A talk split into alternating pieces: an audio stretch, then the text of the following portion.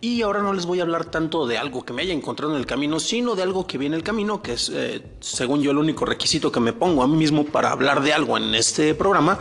Y eh, bueno, algo de lo que mucha gente está hablando, seguro ya están cansados y la gente les dice que va a hablar de y dar sus opiniones, porque todo el mundo debe saber sus opiniones acerca de Game of Thrones, la serie de moda de novedad. Y pues, ¿qué creen? Eh, aquí también voy a meter poquito mi cuchara. Y sí, efectivamente estuve viendo segmentos de, de, un episodio en el camino, así que entra dentro de esta sección de programas. Pero bueno, concretamente, y algo que quiero hacer como que una pregunta en, en general, es cómo han sentido el ritmo de la serie. Eh, recordemos que está basada en una serie de libros, que los libros no están terminados, y la producción propiamente de la serie va rebasando lo que se ha publicado hasta este momento.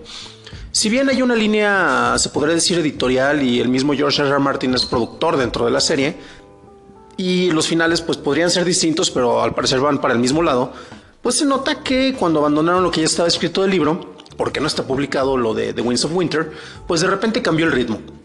Y esto es lo que me llama mucho la atención. Eh, historias y secuencias narrativas que estaban planeadas con bastante cuidado desde el principio, de repente pues ya están eh, como que tomando una aceleración impresionante.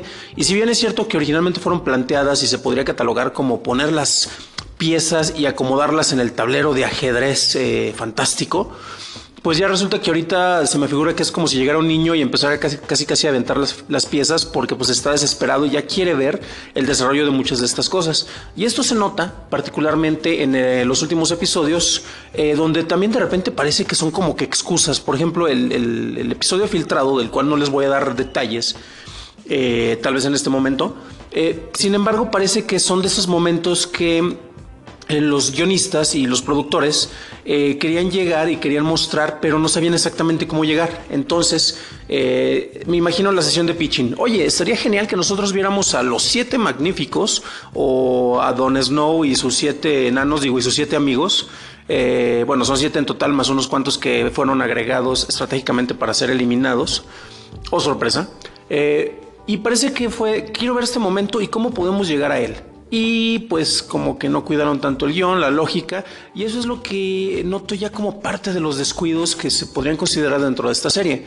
Y son descuidos que tal vez le, perdonamos porque pues tenemos momentos asombrosos, eh, sí lo estoy diciendo en español, y por eso, pues como son algo que ya queríamos ver desde hace más de, desde hace más de seis años, pues de repente pues eh, le perdonamos esos detalles, siendo que se estaba construyendo de una manera tan orgánica el juego de, ahora sí que el juego de Juego de Tronos, y de repente pues ya llega todo de sopetón. Creo yo que, como mencionaba, esto es eh, como que un poquito ya acelerado, pero pues se lo perdonamos porque pues se ve, se ve, padre.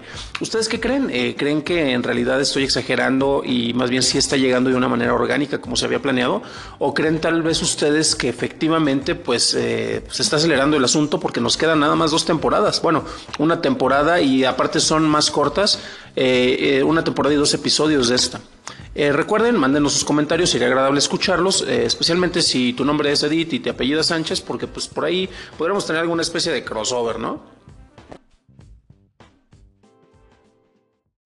Definitivamente estoy de acuerdo, Dan, en tu percepción de lo que es ahora la serie de Game of Thrones eh, o de la teletransportación que ya estamos viendo.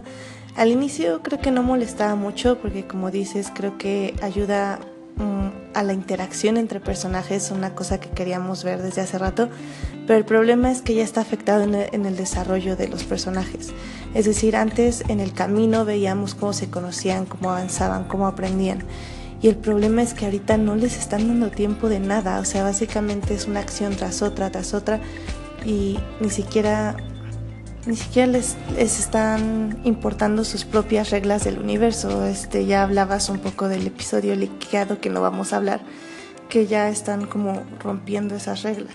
Y eso es lo que me preocupa, porque si ya empiezas a romper las reglas de tu universo, entonces, ¿cuál es el siguiente límite? Ahorita que hablabas de las reglas o no reglas de la serie, me llama mucho la atención porque algo que fue característico propiamente del mismo George R. Martin con, con la serie de novelas de la canción de, de Fuego y Hielo es el hecho de que él no utilizaba los tropes tradicionales de la narrativa, por lo cual te podía matar personajes principales desde el principio y en base a eso avanzaba la trama. Curiosamente eso puso ya la serie en un lugar particular porque si dices pues esto sería lo lógico o predecible, pues seguro se van a ir por otro lado, haciendo que se vuelva un predecible. Y también aquí hay un detalle, porque incluso sin leer eh, filtraciones, pues ya el desenlace, ya como están acomodadas las piezas, pues efectivamente ya se ve la dirección hacia la cual van.